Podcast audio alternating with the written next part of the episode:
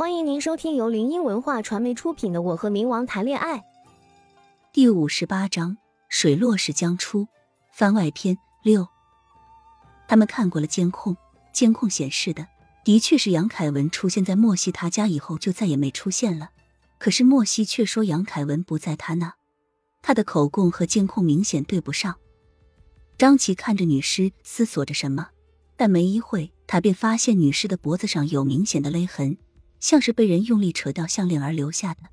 等会项链，他想着，猛然瞪大眼睛，说出了他大胆的想法与推测：我们都在怀疑这几个人，却漏掉了他的女朋友。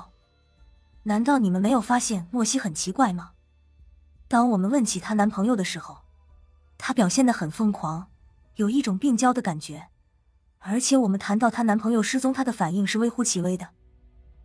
那时候王鑫中途想上厕所，莫西却拦住说厕所在维修。可是我明明看见厕所好好的。还有，他桌子上的那条项链，其实是女士佩戴的。他就说嘛，怎么觉得这么眼熟？他这一刻才忽的想起来，他曾经在照片中见过那具女士佩戴。而女尸的脖子上又有勒痕，他难免没有作案动机。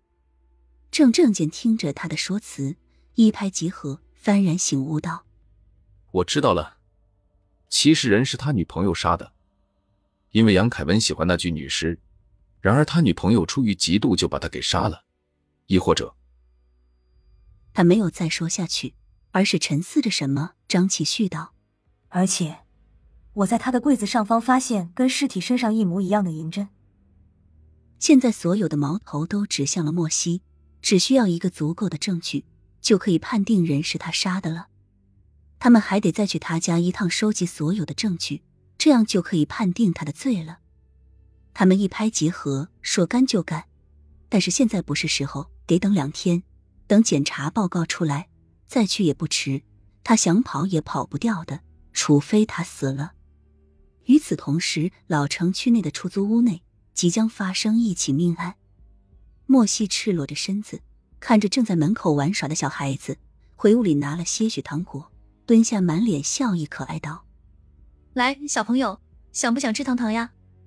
只要你进来，姐姐就给你糖吃哦。”他话落，将一颗糖放进嘴里，满脸的幸福感。那小男孩看着也嘴馋，便跟着进去了，却不知这一进。便是进了狼窝，他赶忙利落的关上房门，按照承诺将糖给了小男孩。你在这里玩一会，姐姐还有好多好吃的。小男孩乖巧的笑着，将一颗糖放进嘴里含着。莫西从厨房端来一碗汤，道：“来啊！”小男孩看着拿碗，挑着手指头的浓汤，皱着眉头，摇了摇头，表示不想吃。莫西耐心道：“来，乖乖啊。”张开嘴，小男孩依旧是摇了摇头，跑到一边去看着他。碗摔在地上，碎成了无数瓣。小男孩被这一举动吓着了，哇的一下就哭了出来。莫西看着，赶忙抱住安慰道：“乖乖，别哭了，是妈妈不好。”小男孩抗拒的推开他，那只这一推便将他惹恼了，一巴掌扇在小男脸上，面目凶狠道。哭！你再哭，我我要杀了你！他说着，伴随着一声疯狂的尖叫声，他将小男孩一把抱住，揽在怀里，抱去了卧室。小男孩哭得稀里哗啦的，因为身体的和力量的悬殊，他根本打不过眼前的这个神经病。听众朋友，本集已播讲完毕，喜欢的朋友记得挥挥你的小手，点点关注。欢迎大家订阅，下集精彩继续。